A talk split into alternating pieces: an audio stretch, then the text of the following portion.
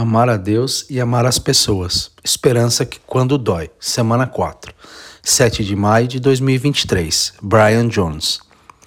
Bom dia, igreja. Tenho recebido um ótimo feedback desta série atual e por isso vamos estendê-la por mais uma semana. Estamos em uma série chamada simplesmente de Ame a Deus e ame as pessoas. Estamos olhando para o que Jesus diz ser o maior mandamento de todos. Jesus diz para amar a Deus com seu coração, alma, mente e força. Compartilhei que o coração é onde está o seu compromisso e a sua vontade.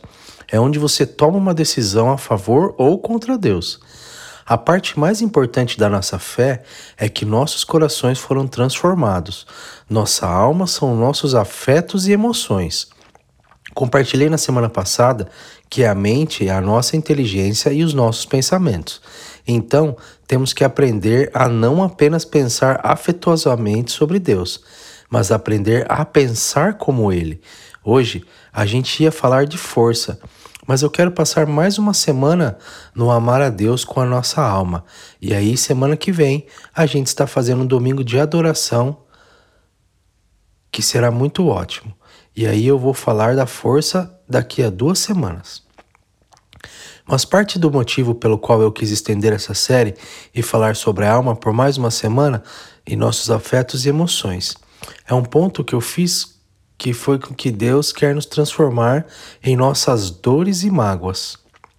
Ao ir a diferentes pequenos grupos e conhecer várias pessoas na igreja, notei quantas pessoas estão passando por uma época difícil Algumas pessoas têm problemas de saúde que você está enfrentando, crianças se afastando da fé, lutas familiares ou de relacionamentos, perda de emprego e transições, ansiedade estresse e assim por diante.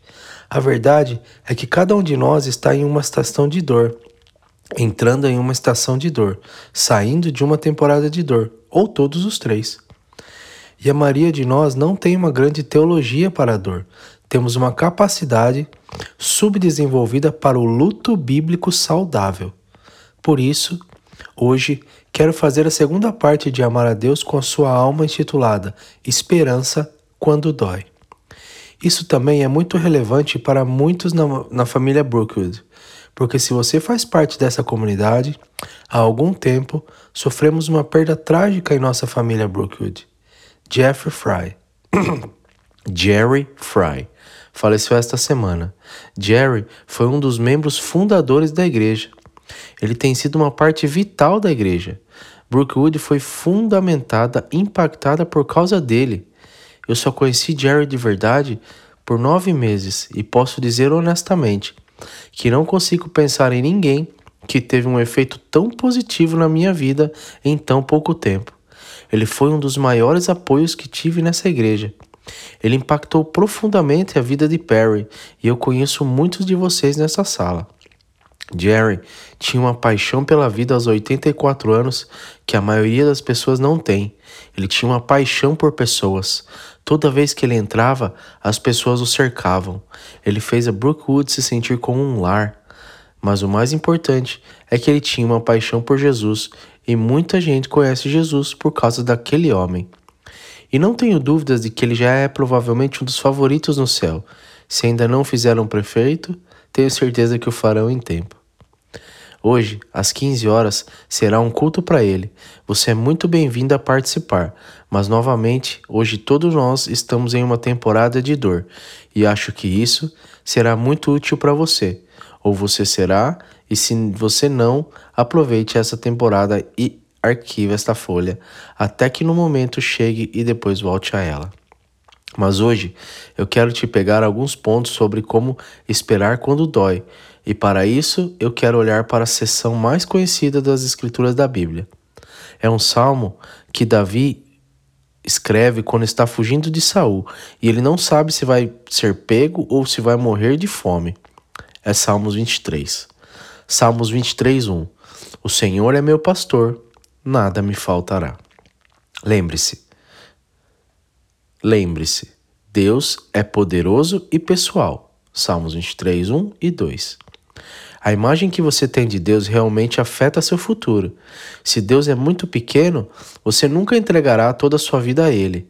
Mas se Ele não for pessoal, você não seguirá Ele porque tem certeza de que Ele é bom ou que pode confiar nele. É por isso que eu acho as duas palavras em Salmos 21, 23, 1 tão incríveis. O temor, Senhor, é Jeová. É um nome que significa poder, que ele é grande, soberano e ainda e assim ainda observe que o grande Deus poderoso é um pastor. Ele está perto, há uma proximidade com ele. Os pastores não são pessoas altamente favorecidas. Eles eram considerados de segunda classe e seus depoimentos não se sustentariam em um tribunal. Deus, o grande Rei dos Reis, o Senhor dos Senhores, tornou-se pessoal na pessoa de Jesus. Lembre-se de que a maioria dos judeus não podia aceitar Jesus porque ele parecia muito fraco, porque ele estava com o povo. E é verdade, ele precisava vir em carne humana para pagar os nossos pecados. Mas ele poderia ter feito isso em alguns anos ou um adolescente. Por que ficar por aí até 33 anos? Porque ele é o nosso pastor e ele é pessoal. Muitas vezes ele se refere a nós como ovelhas, e isso não é um elogio. Veja se você chegar perto, se você chegar perto, você acha que as ovelhas são sujas, e sujas e grosseiras e não brilhantes. E Deus diz: "Hum, isso isso lembra-me de algumas pessoas que eu conheço. As ovelhas são os animais mais citados na Bíblia. Mais de 200 menções a ovelhas na Bíblia. 150 menciona cavalos. Distante temos três temos em terceiro cães com 40 menções e nenhuma menção de gato na Bíblia. Eles estão constantemente vagando ou se metendo em problemas. Philip Keller escreveu um livro. E neste livro, ele compartilha que as ovelhas colocarão suas cabeças em águas apressadas, e o problema é que sua lã fica molhada, que eles não podem ver, e eles ficam sobrecarregados, e eles literalmente caem na água correndo e se afogam. Então, observe o que o pastor tem que fazer. Salmo 23, 2 e 3. Ele me faz deitar em pastos verdes, ele me conduz ao lado de águas calmas. Ele refresca a minha alma, ele me guia pelos caminhos certos, pois ele é o nome dos nomes. Ele refresca a minha alma. Você sabia que, sua, que se a ovelha virar, ela não pode voltar? É como um besouro, fica preso nas costas, e se ficar lá por 24 horas, vai morrer. Mas Philip Keller fala sobre o fato de que uma vez um pastor vê uma ovelha que foi capotada. Se está lá há algum tempo, o que o pastor vai fazer é virar. Esfrega as, as ovelhas onde os pontos mortos começam a se instalar e restaura a circulação nos lugares que estão sem brilho e mortos. E Deus vem e restaura sua alma. Não há férias que possam restaurar sua alma. Nenhum restaurante, nenhum tempo em família, nenhum hobby, nenhuma realização, mas há um Deus pastor que pode. Além disso, ele diz que se as ovelhas estão ansiosas por comida ou se têm medo, elas não vão se deitar. Então, literalmente, o pastor tem que cuidar das necessidades desse animal para comer e dormir. O quadro da proximidade com Deus é avassalador. Este grande Deus poderoso é como um pastor pessoal que o atende em suas necessidades, dores, desejos, medos, dúvidas. E é por isso que diz que o Senhor é meu pastor e eu não quero, ou seja, tenho tudo o que preciso. Lembrar que esperamos e lamentamos. Salmos 23, 1, 23, 3 e 1 Tessalonicenses 4, 13. Davi não finge que coisas ruins não estão acontecendo. Ele está correndo por sua vida de Saul. A comida é escassa e ele pode ser morto a qualquer momento. É por isso que ele diz: Embora eu ande pelo vale da sombra da morte, não temerei mal algum. Ele modela tanto a dor quanto a esperança. Precisamos dos dois. Devemos nos tornar pessoas que sofrem e esperam. O luto mais a esperança é igual à transformação na dor. 1 Tessalonicenses 4,13. Mas não queremos que vocês sejam desinformados, irmãos, sobre aqueles que estão dormindo, para que vocês não sofram como os demais que não têm esperança. Veja, sem rodeios, roubamos a nossa humanidade. Jesus era um homem de dores. Ele era, ele ficava entristecido. Ele chorou no funeral de Lázaro, mas, sem esperança, roubamos a divindade, poder, o céu e a cura. Devemos lamentar o fato de que, para algumas pessoas, haverá uma cadeira a menos ao redor da mesa de jantar. Devemos lamentar os filhos pródigos que se afastam de Deus. Devemos lamentar as transições de emprego ou o câncer, ou os tiroteios sem sentido que nos fazem ter medo de deixar nossos filhos, mas também esperamos que as coisas sejam diferentes, que Deus faça isso certo um dia. Eu amo o que um pastor que perdeu sua filha disse. Ele ficou triste um pouco quando acordava porque tinha perdido sua filha pequena, cerca de um ano antes. E ele começou a pensar o quão triste ele estava. E ele disse: Sabe, estou há 365 dias da última vez que vi minha filha. E ele disse que o Espírito Santo o desafiou a dizer: Sabe, estou há 365 dias mais perto de ver a minha filha. Ele estava aprendendo a sofrer e esperar. O crescimento é um processo, sacrifício da visão e a celebração do luto. Em qualquer processo de crescimento, dizer que você quer crescer no seu casamento não é um bom espaço. Primeiro, você tem que ter uma visão para o casamento melhorar e mudar. Então você tem que lamentar o que está dando errado e fazer todos os sacrifícios necessários para seguir em frente. Então, você passa para uma temporada de celebração, onde as coisas são boas. O ponto que eu quero fazer aqui é que você está em uma temporada difícil. Não é espiritual tentar viver em uma temporada de celebração. Sente-se e sofra. Faça o trabalho duro e deixe Deus encontrá-lo nesse espaço áspero e trazer mudanças. Mas também, alguns de vocês estão em uma boa temporada e muitas vezes ouço as pessoas dizerem: coisas como se fosse apenas uma questão de tempo antes de eu estar de volta nessa temporada ruim, ou porque outros estão lutando, eles não vivem a bondade e celebração dessas estações. Não é espiritual tentar viver em uma época de dor se Deus te abençoou. Esperamos e sofremos, fazemos as duas coisas, mas vivemos fiéis à época em que estamos. Lembre-se, a promessa mais central da, da fé eu estarei convosco. Alguém é uma personalidade do tipo A? Tipo A é o tipo de pessoa que se sente pressionado pelo tempo sempre. Esta é a pessoa que buzina no trânsito, está atrasado para um vendedor lento e adora fazer multitarefas.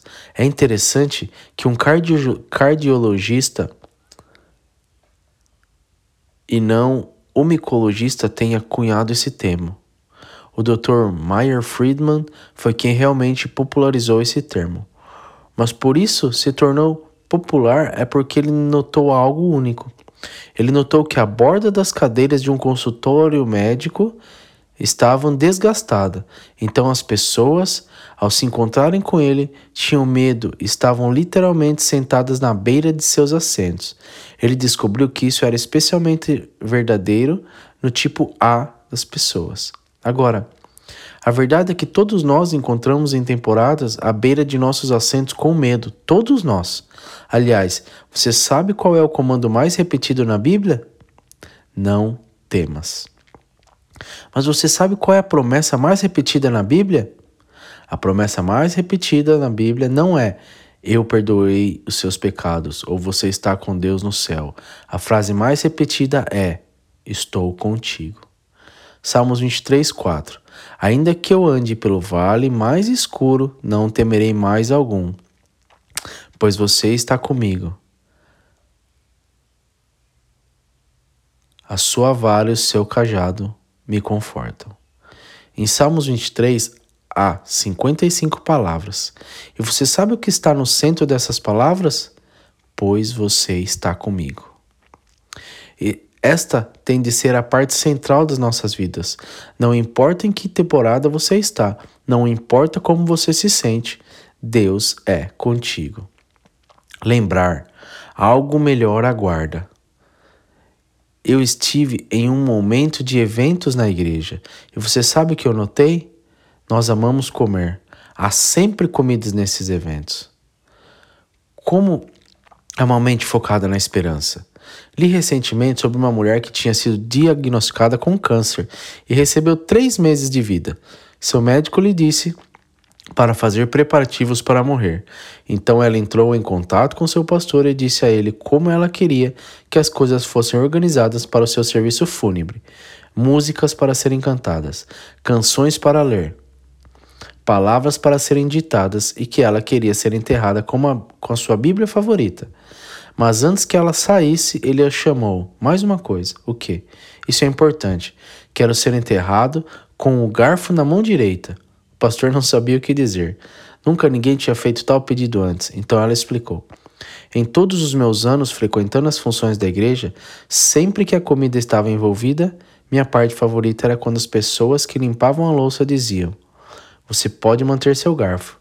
Era a minha parte favorita porque eu sabia que significava que algo grande estava por vir. Não era gelatina, era algo com substância, bolo ou torta, comida bíblica. Então, eu só quero que as pessoas me vejam lá no meu caixão com um garfo na mão e eu quero que elas se perguntem: o que há com o garfo? Eu quero que você diga a elas: algo melhor está por vir. Guarde o garfo. O pastor abraçou a mulher se despedindo. Logo depois, ela morreu. No velório, as pessoas viram o vestido que ela havia escolhido, viram a Bíblia que ela amava, ouviam as músicas que ela amava, mas todos perguntavam: o que há com o garfo? O pastor explicou que essa mulher, sua amiga, queria que eles soubessem que para ela ou para qualquer pessoa que morra em Cristo, este não é um dia de derrota, é um dia de celebração. A verdadeira festa está apenas começando. Algo melhor está por vir. Salmos 23, 6. Certamente nossa bondade e amor me seguirão todos os dias da minha vida, e eu habitarei na casa do Senhor para sempre. A palavra seguir é uma palavra muito mais forte em grego. Significa correr atrás ou perseguir. A bondade e a misericórdia perseguem-me, perseguem-me. Ele vai redimir toda a sua vida. A bondade e a misericórdia tomarão conta da sua vida, se você deixar. De certa forma, Deus é mais ativo nos pontos baixos de nossas vidas, quando estamos sofrendo, mais do que nos grandes momentos no topo da montanha. Ensinam, ensinarão lições que os topos das montanhas nunca ensinarão os vales secos ensinarão lições que os topos da montanha nunca ensinarão. Às vezes, Deus vai se bater, Deus vai te bater de costas para que você finalmente esteja olhando na direção certa. Você nunca vai perceber que Deus é tudo o que você precisa, até que Ele é tudo o que você tem. Na noite de 27 de janeiro de 1956, Martin Luther King Jr. recebeu um telefonema no meio da noite. E ele foi informado de que eles estavam cansados de sua bagunça e que se ele não saísse da cidade, eles machucariam a sua família e explodiriam sua casa. Martin Luther King estava morrendo de medo. Levantou-se, tomou um café e pesou suas opções. Pensou em deixar a cidade.